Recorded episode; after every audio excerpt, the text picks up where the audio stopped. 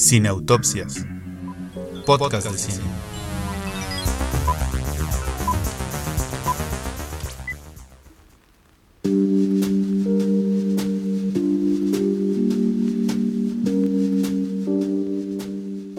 Bueno, pues bienvenidos a un nuevo episodio, podcast, programa Las cejas de Alberto están muy felices. El, día de hoy es el eh, programa número 35, ¿no? Eh, el 34, si no lo han visto, es el de los musicales, así que por favor ahí atentos, porque nos salió muy bonito, con mucho amor.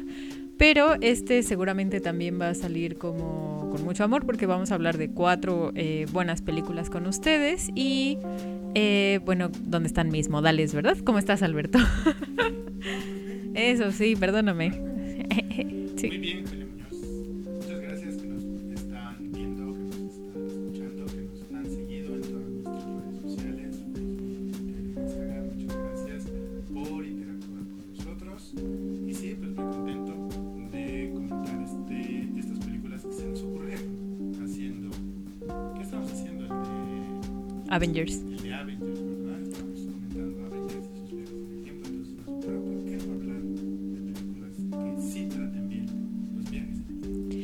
Digamos que en lugar de tomarlo como el pretexto narrativo para salvar a los que nunca estuvieron muertos, aunque sí no y lo que sea, ¿no? O sea, ¿por qué no hablar de cuatro películas que sí tienen en el centro, digamos, el tema de viajes en el tiempo, los problemas que surgen, por qué está motivado el viaje en el tiempo, ¿no?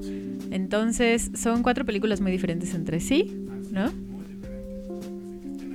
Hay para todos los gustos, ¿no? O sea, para que no digan, ay, las películas de, de viajes en el tiempo a mí no, no, no, no. O sea, es difícil decir que es un género, ¿no? Porque tenemos como desde ciencia ficción políticos, románticos, anime, hay de todo, pues, ¿no? Entonces, eh, decimos cuáles van a Sí, vamos a decir el menú de este episodio.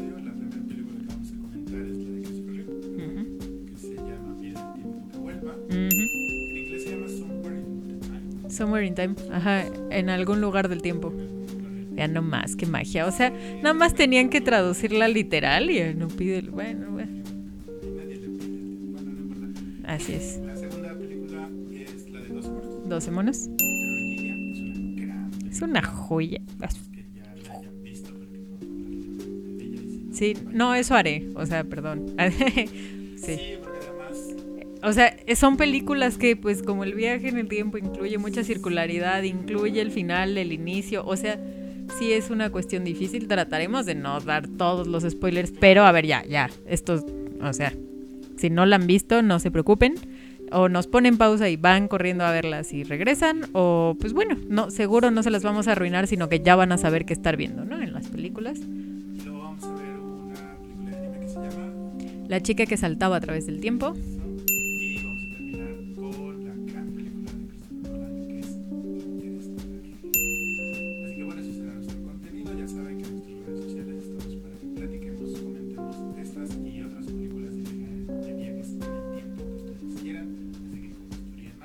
Comenzamos.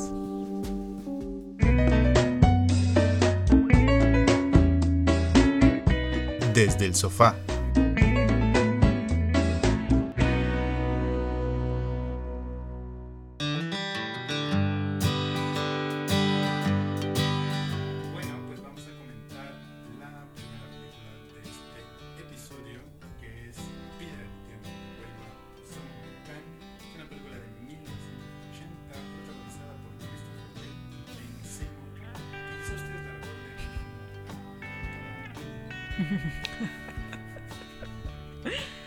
Así es.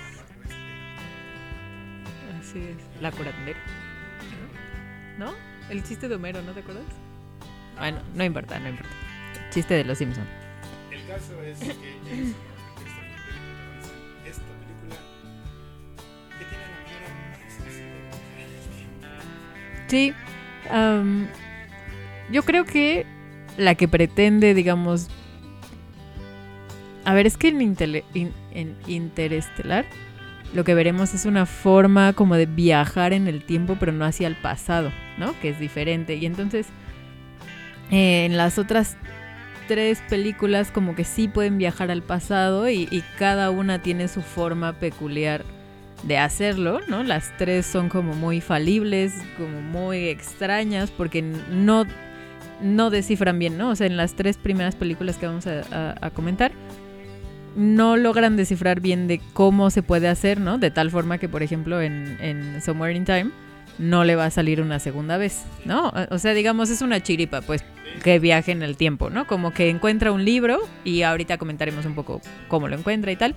Pero encuentra un libro en donde le dicen, bueno, pues si quieres viajar en el tiempo, ¿no? Hay como esta forma de, de autohipnosis y entonces tú te puedes como convencer de que estás en el pasado y cuando te convences en, digamos, a nivel subconsciente de que estás en el pasado, estás en el pasado, ¿no? Esa es un poco la premisa.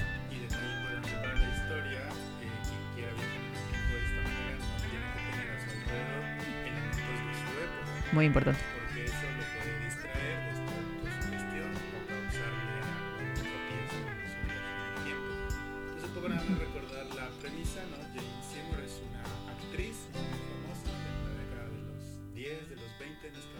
Unidos. Ujú. El personaje de Christopher Reeve es un dramaturgo que está comenzando su carrera. Como en los 70s, ¿no? En los 70s, entonces la noche en la que estrenan una obra de Christopher Reeve, de personaje, se aparece el personaje de Jane Seymour y le dice, vuelve a mí.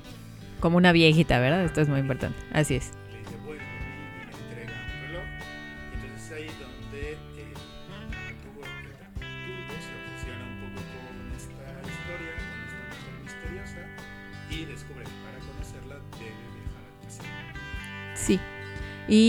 A ver, como que es muy bonito que empiece así, ¿no? Porque es como una cuestión eh, como amorosa pero misteriosa de regresa a mí. Y tú, como el personaje de Christopher Reeve, ¿no? Como no entiendes nada, ¿no? O sea, dices, pues, ¿quién es esta señora que hace ahí y tal? Y entonces, en ese sentido, como que la, la película es muy buena acompañando a la audiencia porque vas acompañando al personaje principal a descubrir ese misterio que ni él ni tú entiendes, ¿no? O sea, como que van develando poco a poco eh, la trama que, que al final, pues bueno, resulta que era como una historia de amor, ¿no? Y en ese sentido, por eso decía eh, al inicio que tal vez no podamos ahor- ahorrar muchos spoilers, porque lo cierto es que estas estructuras narrativas, o sea, que comience así, es en realidad el final de la historia que vamos a ver, ¿no? Y que eso es lo que se va a repetir mucho, ¿no? En, en las películas que vamos a ver. Bueno, sobre todo en 12 monos. Sí, o sea, hay como, exacto, a su manera retorcida, pero hay, pues si no un regreso al punto inicial, sí una explicación del inicio. Pero bueno, como para no distraernos en comparaciones de todas, ¿no? O sea, digamos, este primer mensaje de regresa a mí, lo que hace es cómo llega a ella en primer lugar, ¿no? Y entonces lo que, lo que hace Christopher Reeve es pues buscar, eh, bueno, en dónde vivió esta, esta actriz, esta misteriosa mujer ahí por los, por los 20, 10. 1912 Ah, en 1912, cuando ella era famosa. Ah, sí. eh,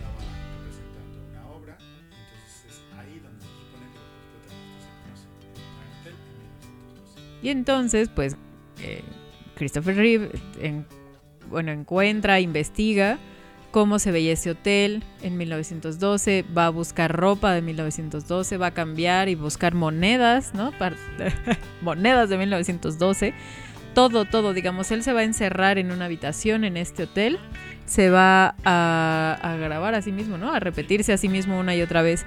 Estás en 1912, ¿no? Y ella está ahí, y tú estás ahí, Ellis, Ellis, y, y los dos vamos a estar ahí. Y es 1912, ella está ahí y tú estás ahí. Es 1912, ella está ahí y tú estás ahí. La cosa es que, pues por esta repetición, es que entra en este trance de autohipnosis, de tal forma que sí logra convencerse que está en 1912, y cuando despierta, y esta es la magia del cine, está en 1912, ¿no? Eh,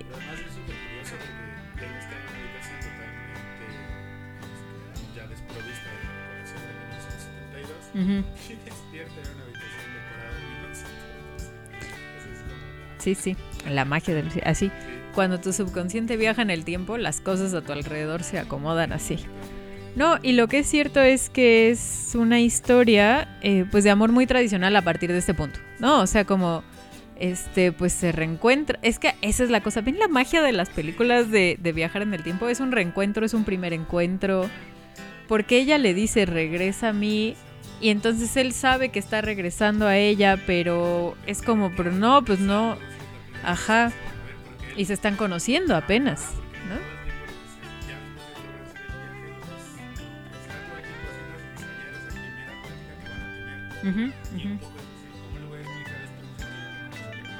Y que estoy enamorado de ella sin conocerla. Y ella de mí. Y ella me pidió que yo viniera.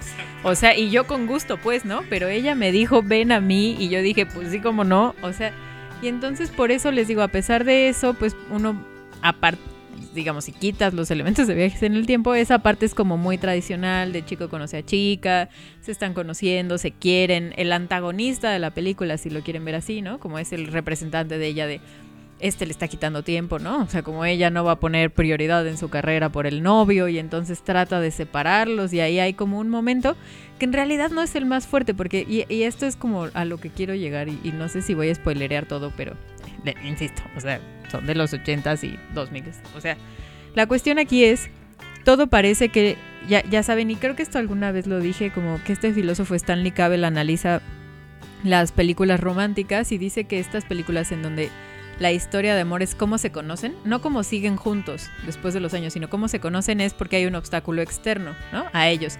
Y entonces cómo los amantes tienen que superar ese obstáculo externo a ellos para estar juntos.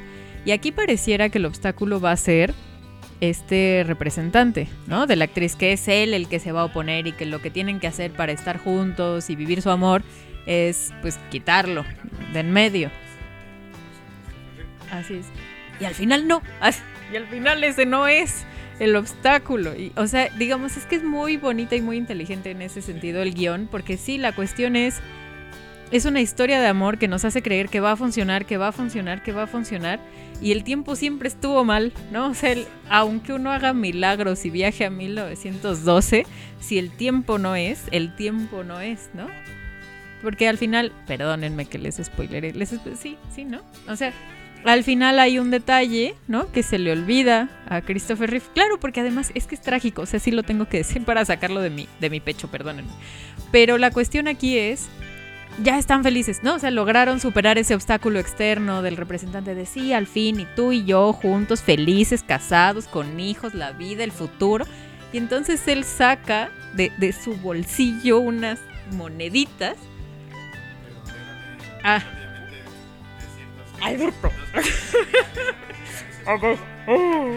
Es, eh, necesitan afuera del hotel Ajá.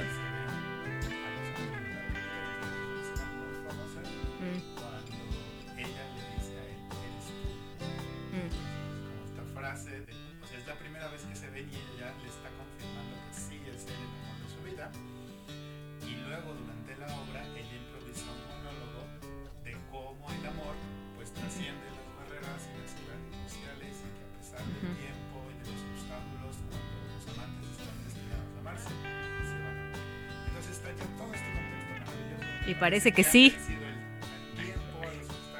celos y No, y no, y nuestro chiquitín, o sea, se encargó de todo, de buscar todos los detalles de 1912 y se le traspapela, se le olvida una monedita de 1979 y entonces la ve y recuerda que no está en 1912, sino que está en 1979 y entonces así como en una toma de no, así como no, es que ya iban a ser felices. Sí, o sea, como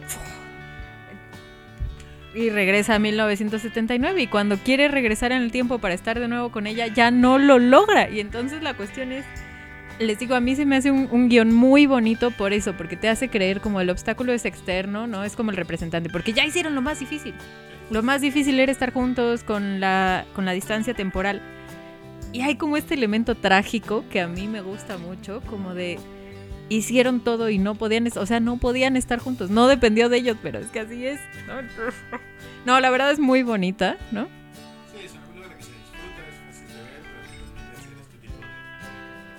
Sí, sí, sí. Sí.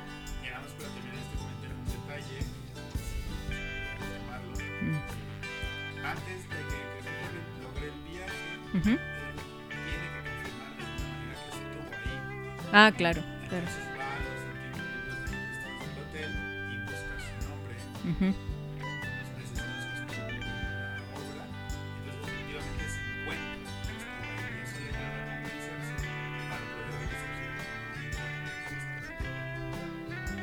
su Y esa va a ser muy sí. De que fue posible. Sí, sí, sí. Sí, de que ya lo hizo. O sea, que eso que va a hacer ya lo hizo, ya tuvo éxito. Y digamos, esta estructura, y era un poco también con lo que yo quería cerrar. O sea, le, contaba a Alberto en la mañana que eh, mi mamá. Hola, mamá.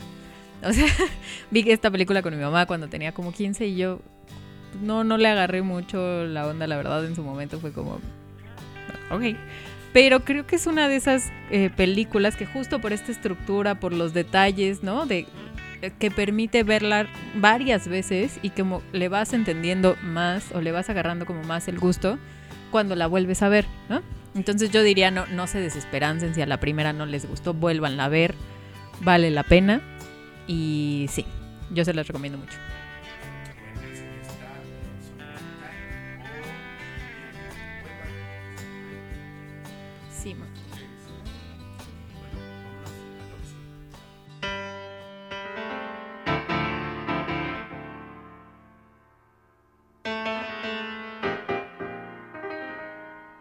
Desde el sofá.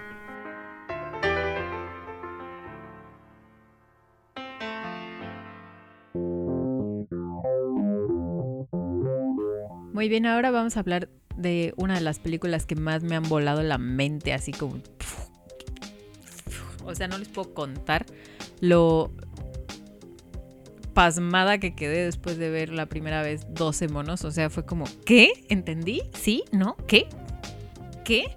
O sea, digamos, ya lo hablábamos un poco con eh, Pide al tiempo que vuelva, ¿no? Como esta estructura circular, como esta condena que está cantada desde el inicio, pero no, y entonces, pero uno quiere creer que ahora sí las cosas, yo creo que por eso me gustan las películas de viajes en el tiempo, porque ahora es como esa posibilidad de, y si ahora sí, y no, no, bueno, pero no vamos, en, hay muchas cosas que decir, este es el final, no me voy a adelantar, ¿por dónde empezamos a hablar de esta maravillosa película? Si Es el inicio, ah, ah, sí. Exactamente, no ¿Se- fijan? de una película. Puede ser que el final sea el inicio. Bueno, fíjate que una de las cosas que tiene, por ejemplo, 12 monos Interestelar es que efectivamente a mí también ambas películas sinceramente me volaron la cabeza. Pero incluso verlas nuevamente no hace que pierdas su Ay, no. Porque de alguna extraña manera uno se queda con cierta interpretación de la película. Sí, sí, sí. O sea, que era un poco lo que decía con Pídele al tiempo que vuelva, ¿no? Como igual y dices, bueno, al inicio no sé, la vuelves a ver y, y empiezas a encontrar más detalles y más detalles. Porque esta, digamos, lo que tiene es lo contrario. Esta, si bien podría parecer muy calmadita, esta es como, ¿qué? ¿Qué? O sea, ¿qué? Y entonces de pronto ya pasaron muchas cosas, grandes revelaciones, todo. Y sí hay que volverla a ver para como seguirle encontrando, porque realmente tiene un guion que va a mil por hora. Y tú tienes que ir, ¿no? Como a ese mil y volverla a ver, ¿no? Sí. Bueno, la película está, digamos, en parte inspirada, basada, de lo que se conoce como el mito de Cassandra, Mm, que es un- de la mitología griega, que habrá muchas versiones, como todos los mitos griegos, pero de la que abreva esta película, es la idea que Cassandra tiene el don de la verdad, pero también tiene la maldición de que nadie le va a creer. Sí, sí, de que ella va a ir a advertir, así como nos va a llevar el diablo a todos. Y todos, ah, está loca. Y entonces el personaje de Bruce Willis Ujú. Justo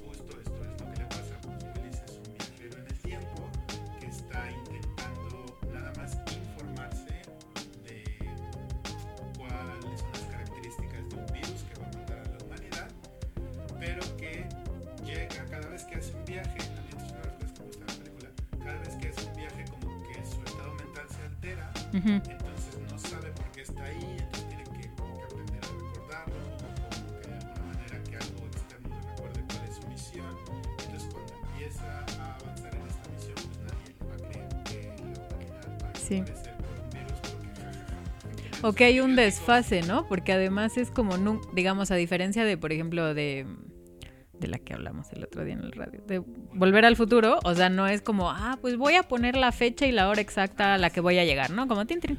O sea, los viajes en el tiempo, ¿no? Por eso les decía, es que en realidad son como prueba y error, ¿no? En estas películas no son como, aquí está el científico que rápido en su computadora programó. Hay desfases, hay errores y eso hace también que el otro acabe más dañado, pues, ¿no?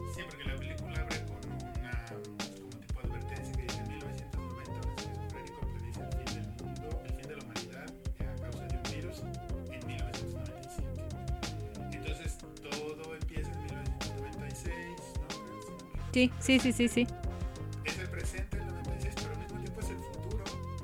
Porque la primera vez que hacen que el personaje de Bruce Willis Desde el 2030 y tal. O sea, digamos, Bruce Willis 2030 y tal. regresa primero Cinco, al creo. 90. Ajá, pero, pero más bien, o sea, la cuestión es, todos sabemos que el virus detona todo en el 96. Entonces estos chicos le dicen, pues te vas a regresar al 96, pero algo sale mal, ¿no? Sí, Y entonces, porque las cosas salen mal. Y entonces regresa al 90 y desde el 90 empieza a advertir como, no, es que ustedes no entienden, esto se va a acabar. Pero en ese momento, pues, ajá, o sea, está en, acaba en un psiquiátrico, acaba conociendo a Brad Pitt que está loco, ¿no?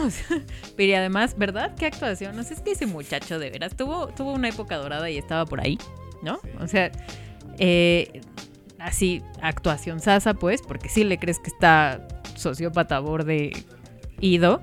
Y entonces sí, claro, por eso digamos esa advertencia, como de desde el 90 ya se había predicho que en el 96, pero la cuestión es, no, pues en principio fue porque por un error regresó al 90, advertir del 96 y tiene que regresar al 2035 para que lo regresen bien al 96. ¿no?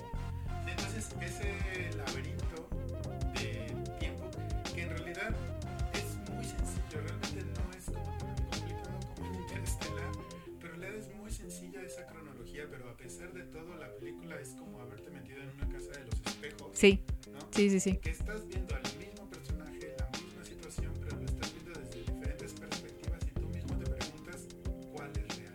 Y, y además como que te forza a tener este mismo camino que el personaje de Bruce Willis de, pues, ¿sí estará loco? No, o sea, como, porque igual y sí, o sea, hay, hay como una como una forma de la película de meterte esa misma duda de ¿qué? ¿No? O sea, como ¿y qué tal que todo es parte de una patología, pues, o que no es lo que nos hicieron ver?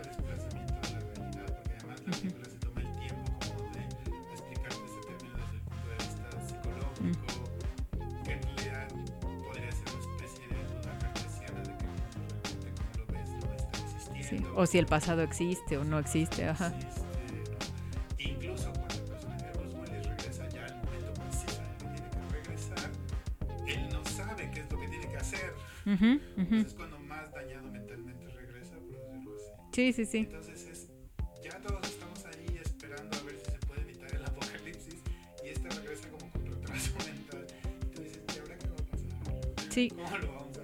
No, y, digamos, ya, ya, ya le voy a dar rienda suelta a mi vida. O sea, la cosa es. Y, a ver, aquí voy a empezar a ver muchas analogías o, muchos puntos en común, ¿no? Pero así como les decía, es que pídele al tiempo que vuelva. eh, pide al tiempo que vuelva. El, el- el antagonista parecería ser otro, ¿no? Y, y al final es el protagonista el que causa todo. Hagan ustedes de cuenta que en 12 monos es como lo mismo. Hay como esta estructura. O sea, como a mí me parece similar a las tragedias griegas, en donde ya todo está cantado desde el inicio. Y al, el héroe, al tratar de evitar que pase lo que ya está cantado, lleva a que las cosas ocurran tal y como ya habían sido cantadas, ¿no? O sea, porque lo que vamos a ver es, como, como decía Alberto, pues la cosa es que sí, o sea, vamos acompañando al personaje de Bruce Willis en estos viajes en el tiempo y regresamos, y si estará mal o no, conoce a Jeffrey, Jeffrey, a. Eh, y entonces como que lo vamos siguiendo y vamos viendo como, pues sí, cómo se originó lo del virus, quién lo permitió, ¿no? Pues que el grupo de los 12 monos y dónde se origina y es con este psicópata de Jeffrey, sí, ¿no? Y, creemos que estamos más cerca, ¿no? De, de descifrar el gran misterio que es como cómo salvarnos del apocalipsis, dónde empezó, qué, qué, qué pasa. Y no, no, o sea, lo que estamos viendo es cómo vamos a llegar a ese apocalipsis justo porque él trata de prevenir ese apocalipsis. Sí, porque es lo mismo que pasa con la película de tiempo que vuelva. O sea, a ver si la película empieza con la mujer anciana va y entrega el al joven Christopher Reeve. Pues Entonces, porque tuvo que haber regresado del pasado Christopher Reeve para poder estar ahí. Sí, o sea, exacto. Así es. O sea, todas y cada una de esas cosas que él está intentando hacer para que no pase el apocalipsis. Él ya las hizo. Sí, digamos, la, la timeline, la, la línea temporal del 2035 de la que viene Bruce Willis es solo posible porque él ya viajó en el tiempo y porque ya hizo lo que él cree que tiene que hacer ahora, ¿no? Entonces, amo, amo estas cosas, o sea, con locura y pasión. Eso de que ya lo hizo, pero lo tiene que hacer y él es el que desencadena lo que va a como tratar de evitar. Porque además es como la tragedia misma, ¿no? O sea, es así. Sí, o sea, y por eso es como les digo, para mí son así el escenario perfecto para las tragedias radicales y absolutas. Porque es un héroe bien intencionado que se la va a jugar, que va a decir todo, sí, yo voy a salvarnos de todos. Y es él, es él el que va a hacer posible el escenario más catastrófico, porque digamos se van con la finta, ¿no? De los 12 monos, creen que son ellos, eh, eran unos inútiles. O sea, la cuestión aquí es no estaba pasando lo que Bruce Willis creyó que estaba pasando y como no se da cuenta de ese viaje, les digo, no, o sea, esa estructura circular de la trama, con toda la complejidad que va metiendo la película de todos los que intervienen, todos los que tendrían como, ¿no? Un- un- la posibilidad de afectar lo que va a ocurrir. Y al final todo estaba en Bruce Willis, ¿no? O sea, como uno cree que Bruce Willis está ahí, Sí, que es como una especie de peón, como alguien. sí, o como alguien desde afuera, yo vengo a arreglar así, ¿no? Pero no, cada una de las intervenciones que él hace Sí. no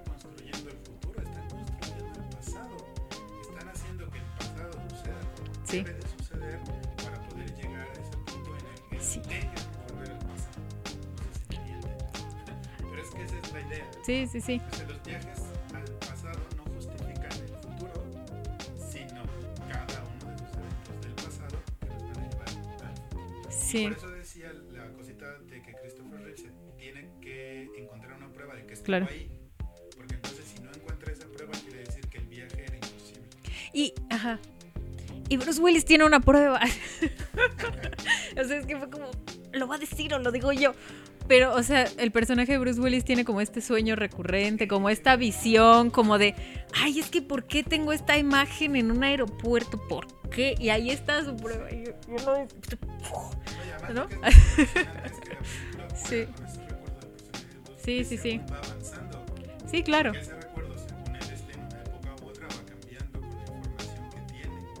Sí. Sí, sí, sí. Y la cuestión es que ahí tiene la prueba. O sea, digamos, ahí está la prueba de. Yo ya estuve ahí, yo ya lo hice. Todo va para mal, ¿no? O sea, como no, no voy a. No solo no voy a poder salvarnos a todos, voy a ayudar. O sea, sin darme cuenta y sin querer, pero voy a ayudar a que todos estemos como estamos en el 2035. Entonces es una película, eh, insisto, o sea, como muy inteligente que no subestima en nada, ¿no? Como a la audiencia es como de, pues tú tienes que ir siguiéndonos el paso porque pues esto va así, ¿no? Y entonces, claro, o sea, uno como audiencia va como de, ay, no sé, ha de ser el Jeffries, ay, no, y es que el papá sí es un tal, no, y es que el grupo de los dos. Y la película ya está en otra cosa, ¿no? O sea, tú estás creyendo, no, yo ya descifré por dónde va, y no, no, la película ya va siete pasos adelante de ti, te va a decir, no, hija, calma, o sea, cálmate que ni sabes. Y sí, efectivamente uno no sabe hasta el final. Y sí, sí, Bueno, rápidamente dos cositas. La sencillez, entre comillas, del diseño de producción. La verdad es que parece, así a la distancia, que hay um, escenas que están hechas como con la basura de otros sets. sí. Así como de cosas encimadas. Y aún así logra ese toque futurista. ¿no? Sí, apocalíptico, distópico, sí.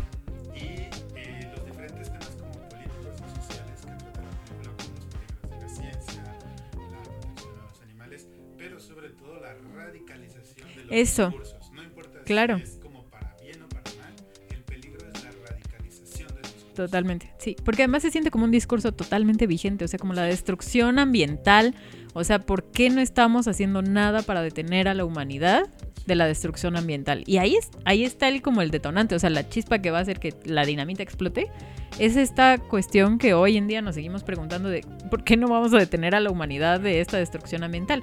Pero como dice Alberto, la radicalización de esta premisa, que, que suena buena, justificada, importante, etcétera, la radicalización de esta tesis es lo que lleva al apocalipsis de 12 monos, ¿no? Entonces, es una gran película. Bueno, Gilliam además es un tipazo. Bueno, sí, sí, tiene como todos sus momentos, pero A mí me cae súper bien. Y esta yo creo que es mi película favorita de él. No sé. O sea, sí, de veras. Aunque hayamos dicho varias cosas, les juro que la, si no la han visto, van a sentir que la ven como primera vez, porque sí es una de esas cosas brillantes. Entonces, muy recomendada. Vean 12 monos y díganos qué les pareció. La película abre con la mirada del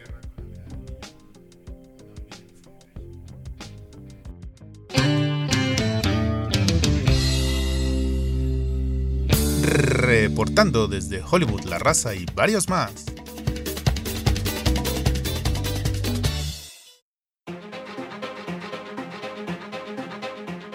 Bueno, La chica que saltaba a través del tiempo es una película de animación, ficción y romance japonesa dirigida por Mamoru Hosoda, estrenada en 2006.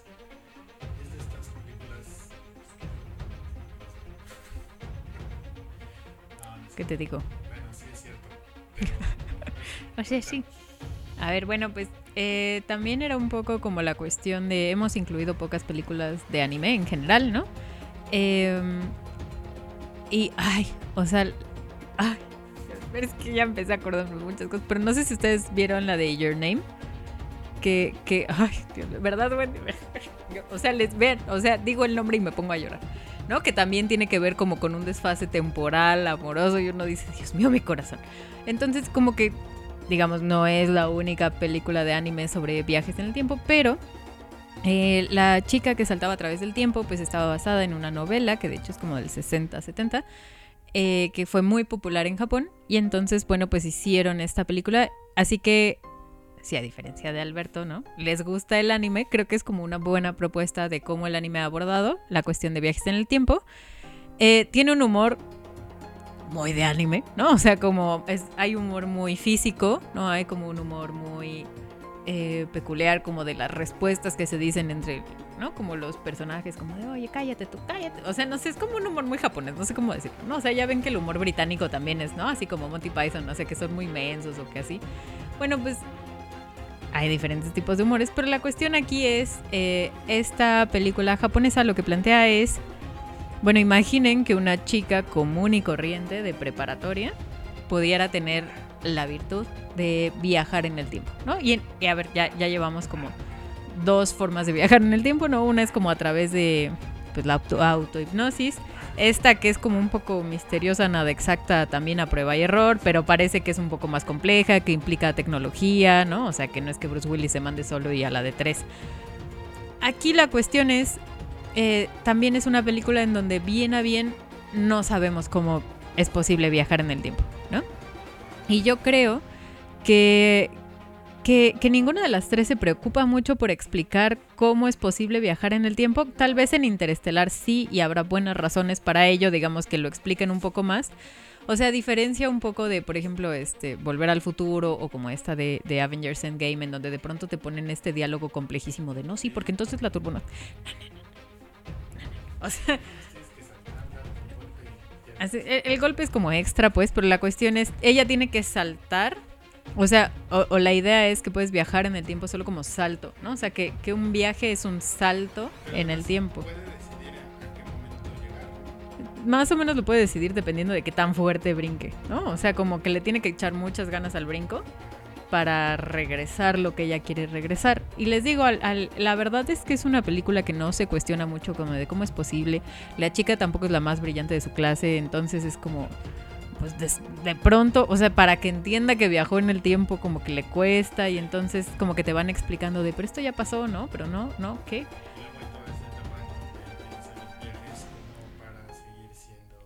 Eso, ándale, creo que esa es como una cosa que me gusta de esta película como propuesta de viajar en el tiempo diferente a otras que hemos discutido. Porque la cuestión es, no, aquí es salvar a la humanidad, aquí es como estar con tu amada de toda la... No, así como el amor de tu vida está esperándote en 1902.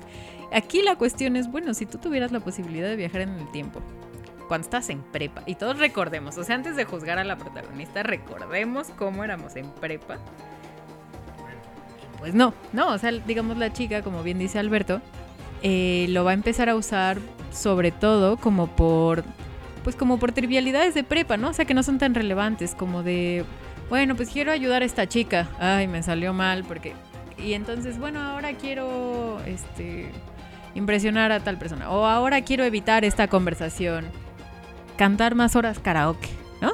O sea, la cuestión es como de, pues puedo, ¿no? O sea, y entonces pues sí puedo. Y la cuestión es cómo, y, y me gusta, les decía por eso, porque es como una chica de prepa que va aprendiendo con viajes en el tiempo, lo que todos aprendemos para bien o para mal, que es como que nuestras decisiones impactan en la vida de los demás, que tus acciones tienen consecuencias, que viajar en el tiempo no te absolve de, de cómo impactas, de pensar cómo impactas en los demás y cómo ayudas a los demás, ¿no?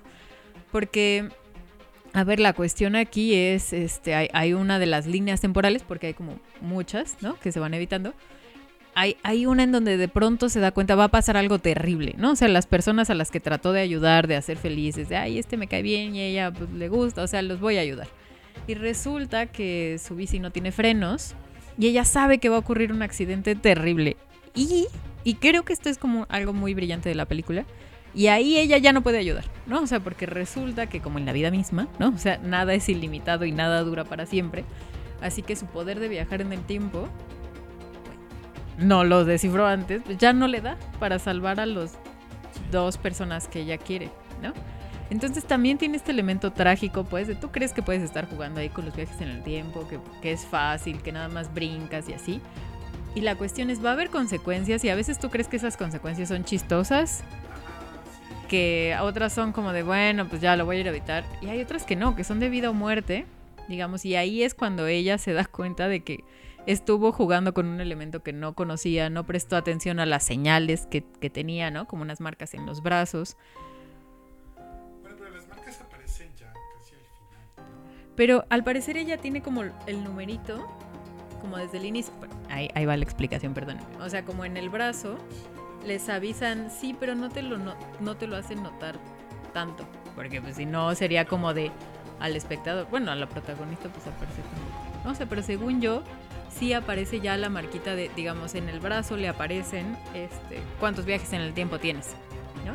Claro, porque al inicio ella dice, ay, yo no había entendido porque esto era un no sé qué y yo pensé, ajá, esa es la cosa. Y, y, ella dice, eso sí yo lo pensé desde el inicio, ¿no? O sea, como de, ay, yo había pensado. Entonces la cosa le sale el número este en el brazo, que ella pensó que era 90 y era 9, o sea, y es cuántos viajes en el tiempo tienen. Y les digo, al inicio lo usa para pura babosada, ¿no? Entonces, pues sí, porque pues, es una niña. O sea, yo también lo usaría para eso, la verdad, pues no sé. Y este, para, para jugar más horas Nintendo. O sea, como si, si ustedes me dicen, Julia, ¿para qué saltarías en el tiempo? Para jugar una semana entera con mi 64, con el Ocarina y ser muy feliz. Y ahí estaría yo. Estaría desperdiciando mis viajes, ¿no? Pero cuéntame a mí, a la audiencia, que como yo, Ajá. ¿qué añade? ¿Qué añade como la textura del anime? Ajá. ¿Cuál es como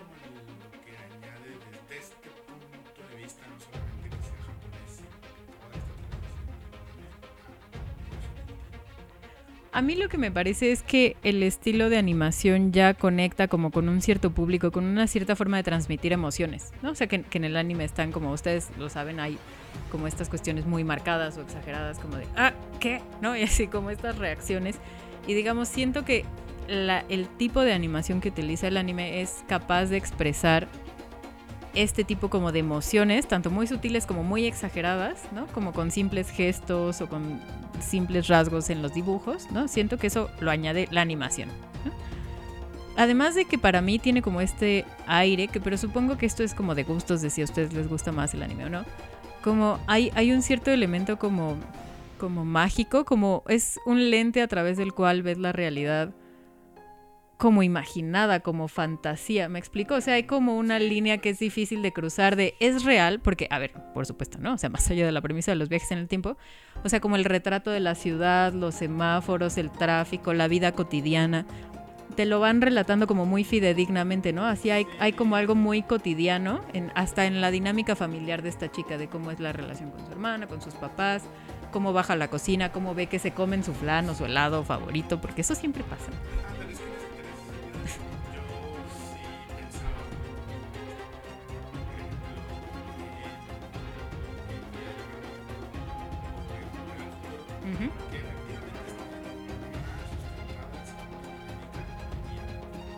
Sustentadas en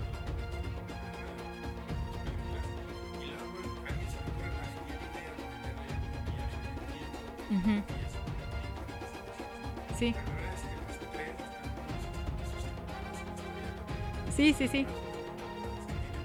Sí, sí. muy Triviales, yo creo. Sí.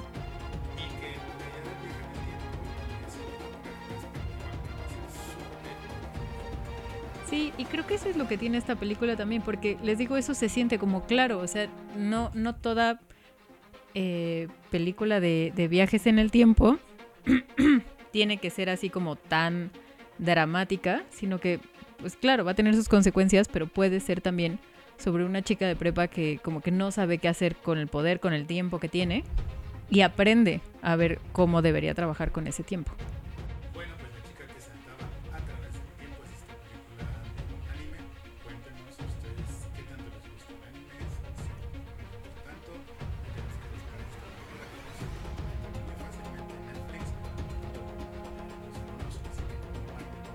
Así es.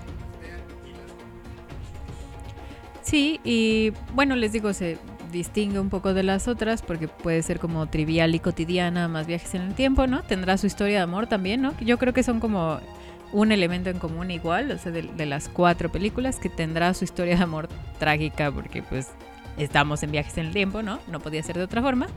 Pero efectivamente díganos qué les parece, ¿no? Si les gusta o no les gusta esta propuesta japonesa sobre viajes en el tiempo. Pero bueno, vámonos al cuarto y último bloque.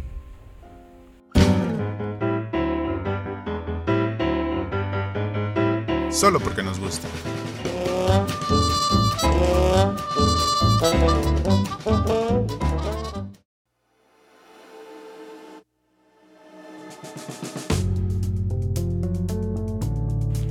Vamos a empezar este cuarto bloque dedicado a pues una película que recibió pues muy buenas críticas, o sea que siento yo que, en general gustó bastante. Es más, creo que hasta la comunidad científica le dio su bendición de que sí estaba bien hecha, bien investigada, bien etcétera. Así que vamos a comenzar a hablar de Interestelar, ¿no? De el genio del que ya hemos hablado en otras ocasiones, si ustedes bien recuerdan, que es Nolan, ¿no? A quien amamos mucho. Eh, ¿qué- ¿Por dónde quieres que empecemos a discutir esta película, Alberto? Pues yo te quiero preguntar a ti, Julio Muñoz, y a nuestros podescuchas y videoescuchas, ¿tú crees que los Nolan sean conscientes de todas y cada una de las cosas que Los Nolan. en esta película? Es que él y su hermano Ya. escribieron. O sea, de todo lo que implicaron en esta de todo el súper mega viaje que implicaron en esta película. ¿Crees que eran conscientes de todo? Yo siento que son unos genios, sí. Son, unos genios, sí. o sea, el, el propio guion es ya un viaje en el Sí, sí. en este tiempo, no en el tiempo de la ficción, sino el propio guion de la película Interestelar. O sea, ya con plantearte la idea de que puede existir una dimensión en donde el tiempo es material, eso ya es un viaje en el tiempo. Sí. Porque. No, a ver, claro, es un gran guion.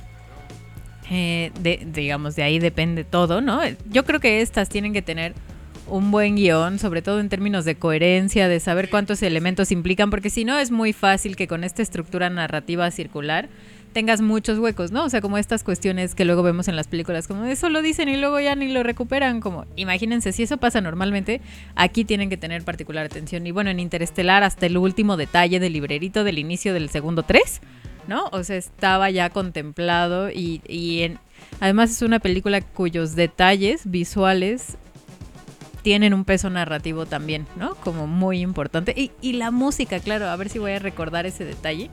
Eh, porque tú sabes, a ver si tú lo sabes eh, mejor que yo. ¿Recuerdan en...? No, es que no lo recuerdo bien yo. Pues a ver si tú me echas la mano. ¿Cuál examen? Pero, o sea, que la cosa es que cuando llegan al planeta este en donde está la ola gigantesca, se oye en la música este como un, un tic-tac de, de un reloj, ¿no? Así como tic, tic. Y cada que se oye un tic es como un día en la Tierra, ¿no? O sea, porque entonces les digo ahí, o sea, uh, sí, uh, no, bueno, así, ¿no? O sea, pero digamos, a, a ese nivel de detalle está pensada la película en general, ¿no? O sea, como... Que luego es el mismo que usarán en Dunkerque. mm, ah, que también es una gran película. A mí me gusta más Interestelar que Dunkirk. Hay gustos para todo en la vida. Sí, sí. No, pero a ver, yo creo que es algo enteramente personal, que a mí las bélicas, no, así como, no, no. A pesar de que dentro de que no me gusta mucho ese género, me gusta mucho Dunkirk.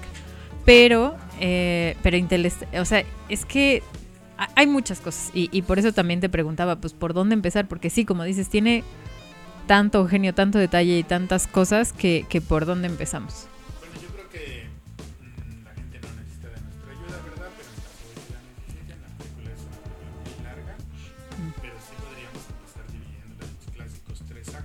Actos.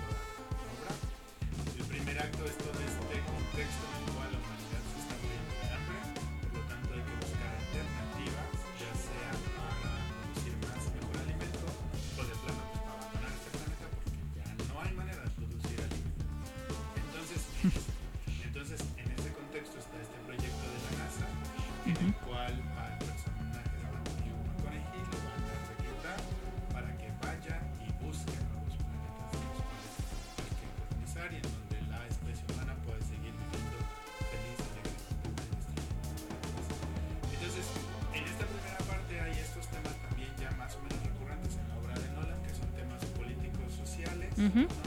Aquí el, el tema es qué es más importante para una sociedad. Combatir el hambre, que es un problema inmediato. Sí. Entonces todo el dinero debe ir a eso o desarrollar eh, programas El super viaje científicos espacial. ujú. que aseguren la supervivencia de una humanidad futura. Y de no unos la- pocos, Ajá, que no es la que los que se van a quedar a morir aquí. Y no de la presente. Sí, sí, sí.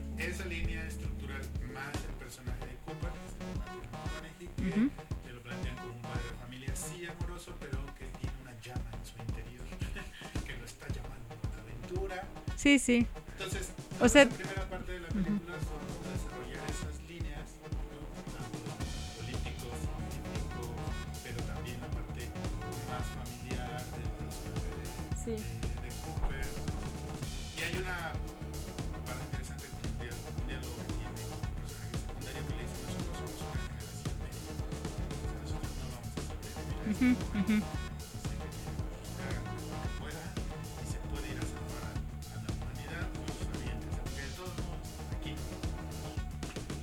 o sea, y digamos solo para, para que después sigas con los otros dos actos. eh, creo que justo el primer acto, por lo menos tal y como lo acabas de reconstruir o de, o de plantear, además de que te da como el contexto, el problema que está como, como motivación o impulso de la película, o sea, lo que te, lo que pone en marcha las cosas, ¿no? O sea, porque no es el eje principal de la película, pero es como el detonante de, de por esto hay que tomar decisiones, ¿no? Entonces es como el problema.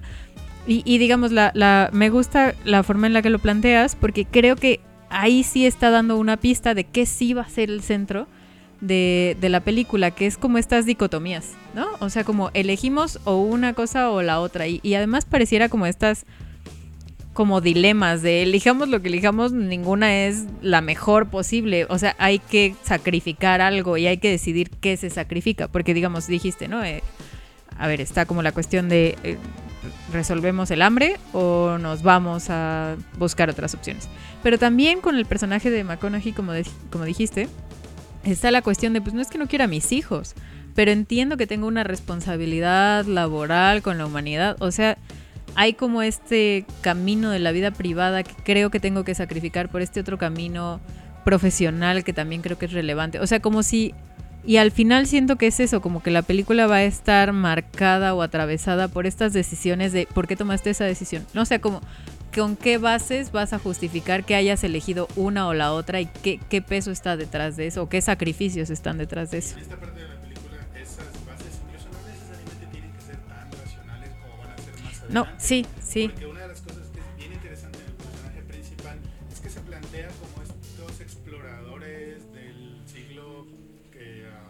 Sí, a 14, la, ¿no? a la mi Cristóbal Colón. y- Magallanes, Ajá, sí, sí. esto. Lo único que nos guía es el impulso por descubrir algo nuevo o morir en el intento.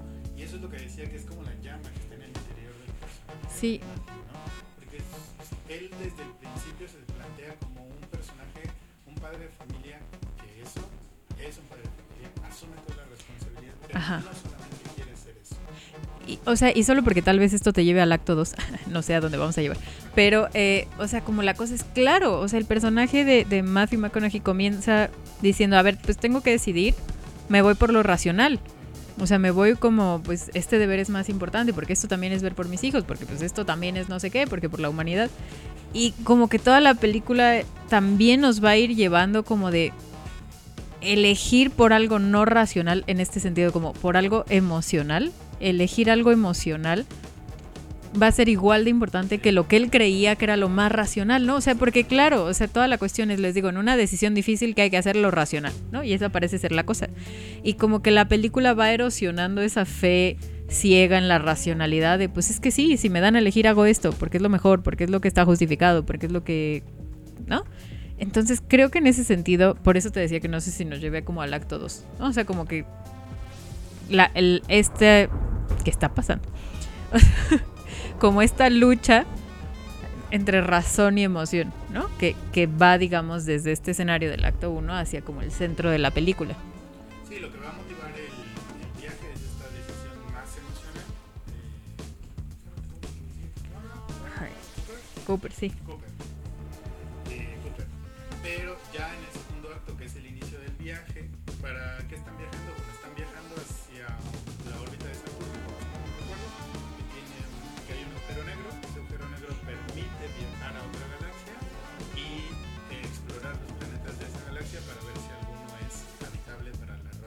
Y que es como un túnel de gusano, ¿no? Ajá. Ajá. Me gusta esta idea de que los agujeros negros conectan grandes, eh, Cantidades de masa, ¿no? Como- grandes cantidades de espacio-tiempo en el Ujú. universo. Y entonces al pasar por uno de ellos tú puedes viajar en el tiempo. ¿no? Entonces llegan a esta nueva galaxia donde en un punto una hora son siete años en la Tierra. Ellos van a explorar uno de estos planetas, que es donde está el de la ola. Y entonces en este, en este segundo acto hay todas estas explicaciones más científicas, más racionales, que a lo mejor podrían ser complicadas de entender, pero con ese momento en el que ellos se tienen que enfrentar a una ola gigantesca para salvar su vida, toda esa explicación racional nuevamente vuelve a caer en un Sí, sí. de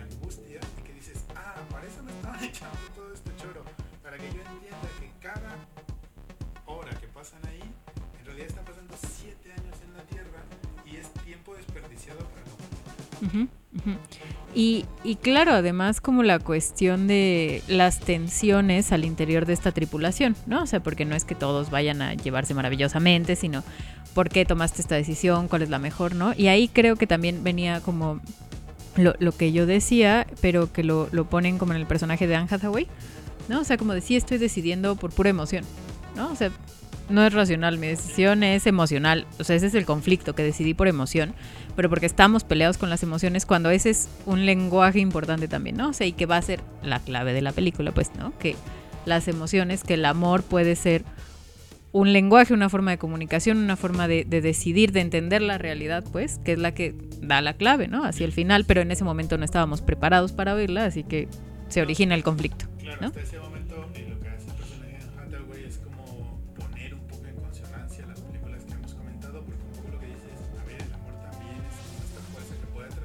Dimensiones, que ujú. puede atravesar el tiempo, y si es en lo que voy a basar mi decisión de ir a visitar un planeta u otro, pues lo voy a intentar, Ujú. porque pues, ¿por qué no? Sí, sí. Hay estos conflictos entre la tripulación, ¿no? de que el planeta visitar, pues puede ser el mejor para, para la supervivencia de la especie humana. Y este segundo acto cierra con esta revelación de que en realidad no había ningún plan para salvar a la humanidad. Sí, sí. Que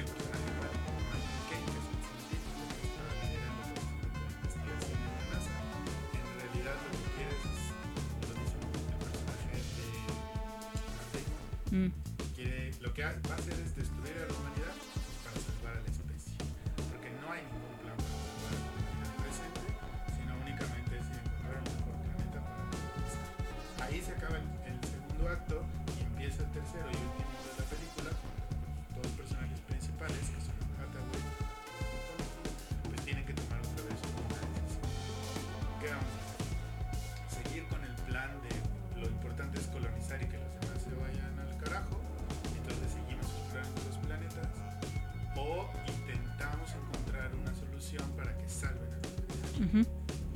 Y ahí es, digamos, donde se le da la razón a lo que había dicho Anne Hathaway, ¿no? Como de, pues lo que tenemos son los lazos afectivos, ¿no? O sea, como lo que nos va a salvar literalmente son los lazos afectivos y amorosos que tenemos. En este caso, algo que me gusta es que la historia de amor que salva todo no sea la historia de amor chico-chica, sino la historia de amor entre un padre y su hija, ¿no? Y una hija que además, porque claro, regresamos al, al primer acto, como, como lo hemos dicho, ¿no? O sea, en, en la decisión entre ir a salvar a la humanidad, quedarse con sus hijos, entre ser profesional o su vida familiar, Matthew McConaughey elige la racional, ¿no? Que es la de pues ir a salvar a todos. Pero la hija no, no, no entiende por qué no. O sea, y, y claro, porque pues, no se trata de que sea racional, se trata de que emocionalmente no puedes entender que tu papá no te elija a ti, ¿no? Y, y- es gracias a que ella no entiende eso a nivel emocional, que ella persiste en eso, que mientras ellos están allá haciendo mil cosas, ¿no? Mientras siguen pasando todos esos años en la Tierra, ella se, se obstine en seguir ayudando desde aquí a la misión de su papá. Pero digamos, toda la cuestión es emocional, ¿no? La razón por la cual la hija no desiste es emocional.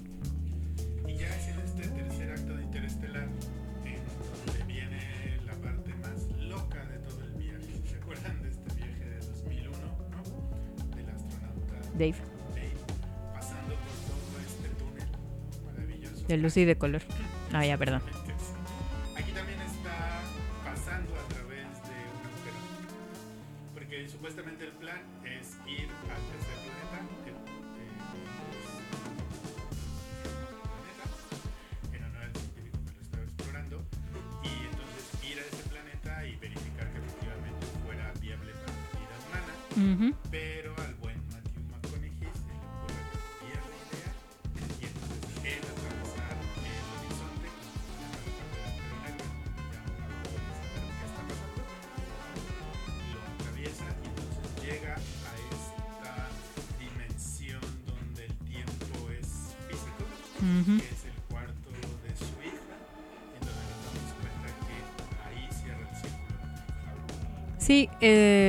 Y, también por eso decíamos, bueno, en general, aquí como que el hilo conductor eh, que le permite a él viajar en este laberinto temporal es el lazo con su hija, ¿no? O sea, como es solo la conexión emocional con ella y, y sobre todo como estos recuerdos, que no son recuerdos porque de hecho pues está ahí, ¿no? Es que esa es un poco la cosa porque podría ser interpretado como si fuera este recurso del flashback del cine, ¿no? En donde él está viendo algo que ya ocurrió y ahí se da cuenta de algo, pero no, o sea, en realidad él está ahí porque tiene que darle la señal, ¿no? Como a su yo anterior que no lo capta, ¿no? Pero, o sea, digamos, gracias a eso es que podemos entender, no, claro, o sea, está viajando en el tiempo para darse a sí mismo la señal que necesita para que de hecho esto sea el éxito.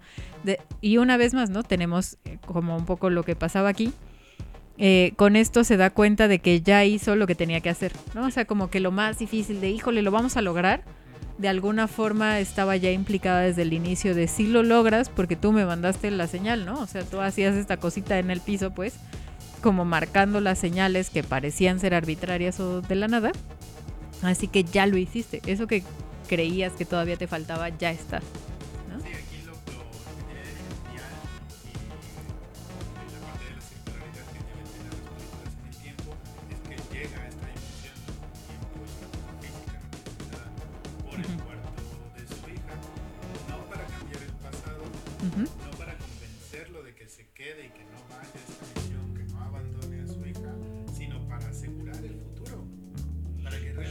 Sí, sí. pasen como tienen que pasar y que la hija pueda ayudar a resolver la ecuación que va a salvar a la humanidad. Sí, Entonces, es, toda esta cuestión de los viajes en el tiempo parece que lo que aprendemos es que, lo que para lo que nos deben ayudar es para asegurar el pasado, para que las cosas ocurran de una determinada manera y podamos llegar a un punto en el cual el viaje pueda ser posible. Porque Sí. si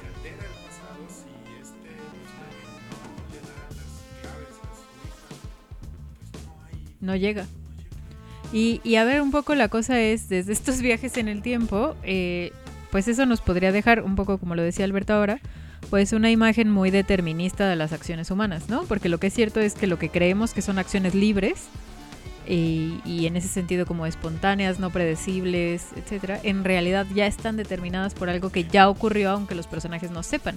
Entonces, eh, digamos, por lo menos en filosofía, ¿no? Como esta distinción entre el determinismo y la posibilidad de la libertad, de iniciar cadenas, ¿no? O de nacimiento, a la Hannah Arendt, pues, o sea, como de hacer algo espontáneo que no tenga que ver con nada de lo pasado. Bueno, pues estas películas y sobre todo esta pareciera que justo como ponen el dedo en la llaga en la cuestión de, bueno, igual y estas decisiones libres que creemos estaban ya más determinadas desde el inicio, ¿no? O sea, desde el inicio estaba ya la, la pista de que esto ya estaba, como lo decía hace, eh, antes, ya estaba cantado, ¿no? Del inicio ya estaba dirigido hacia allá.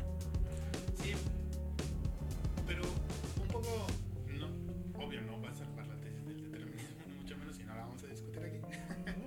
pero lo interesante es eso, es que parece que lo que nos enseñan es que el pasado no se puede, no es que no se pueda cambiar, sino que más bien el futuro es inevitable. Y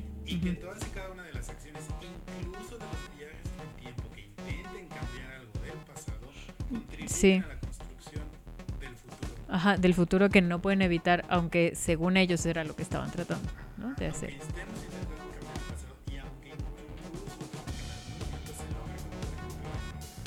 Impide el tiempo. que-.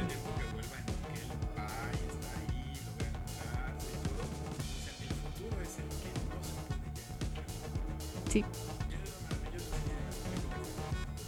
Sí, es, es lo maravilloso y también lo trágico, ¿no? Porque justo, digamos, como toda la motivación, la razón por la cual nos identificamos con los protagonistas es porque tenemos ese deseo, nos podemos identificar de quiero salvarla, quiero estar con ella, quiero que las cosas cambien, quiero ayudar a mis amigos, quiero... Y la cosa es que no puedes, ¿no? O sea, no vas a poder ni viajando en el tiempo logras aquello que te propones, ¿no? Entonces, digamos, ese es como el elemento, pues sí, de, de tragedia que acompaña a los protagonistas, ¿no? De todas estas películas. Sí, lo que te interes- interestelar además es que hace este balance entre la cuestión de la ciencia, Ujú. la ciencia ficción, las emociones humanas más básicas como la esperanza, Ujú. la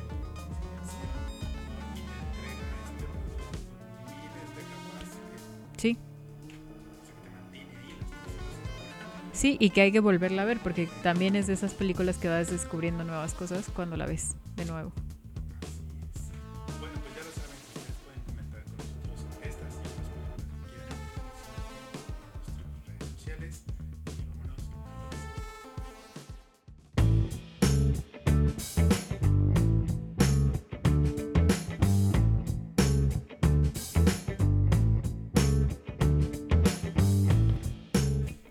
Así es como llegamos al final del episodio número 35 dedicado a viajes en el tiempo. Eh, cuatro películas, como les decíamos al inicio, muy diferentes. Cada una eh, les puede como llamar más la atención, pero les recomendamos ampliamente las cuatro, o sea que le den una oportunidad a las cuatro. Seguramente dejamos muchas películas sobre viajes en el tiempo fuera, así que no se olviden de decirnos en nuestras redes sociales, que ustedes saben que son eh, Facebook, Twitter e Instagram. Ahí déjenos qué, qué película se nos olvidó, o incluso aquí abajo del video, si nos están viendo en YouTube, déjenos en un comentario qué película sobre viajes en el tiempo se nos olvidó mencionar o, o cuál habría estado bien que, que revisáramos.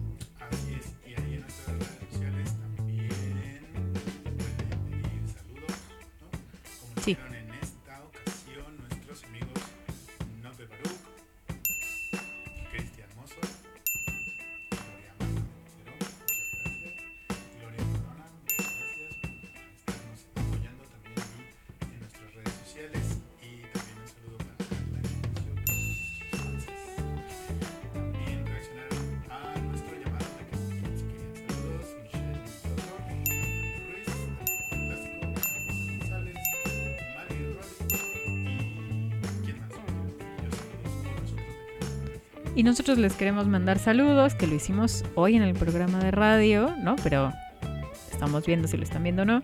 Eh, mandarle saludos a Bernardo, que tiene este podcast llamado Psicomafia. Eh, tiene muy buena música ahí, él es muy melómano, se los recomendamos, bueno, se los recomiendo para que le echen un ojo. También a nuestros amigos compadres twittereanos de Sandia Films, ¿no? Que tenemos una situación ahí pendiente, así que hay que poner fecha y lugar, ¿no? No crean que se nos olvida. Y claro, también al mismísimo único e inigualable, el que siempre me reclama que no lo saludo aunque lo salude, ¿no? Querido Lázaro, te estoy hablando a ti. Eh, muchas gracias por apoyarnos, obviamente, con todo esto de Autopsias, porque es posible también gracias a ti. Y le mandamos un gran saludo entonces a Lázaro, a Lucero por supuesto, y a la nueva integrante de la familia Lázaro Lucero, Ana Paula también le mandamos este su primer saludo. Y eso.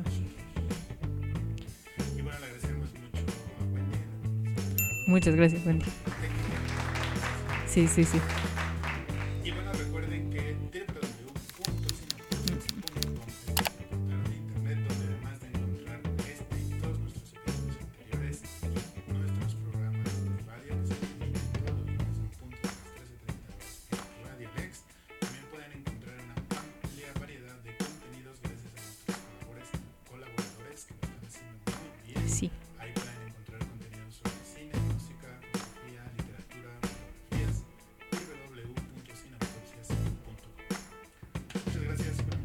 Nos escuchamos.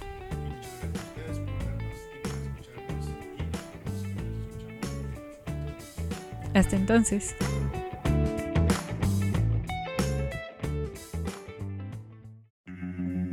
Este programa fue conducido por Julia Muñoz y Alberto Ruiz. Postproducción Lázaro Moreno. Idea original Alberto Ruiz.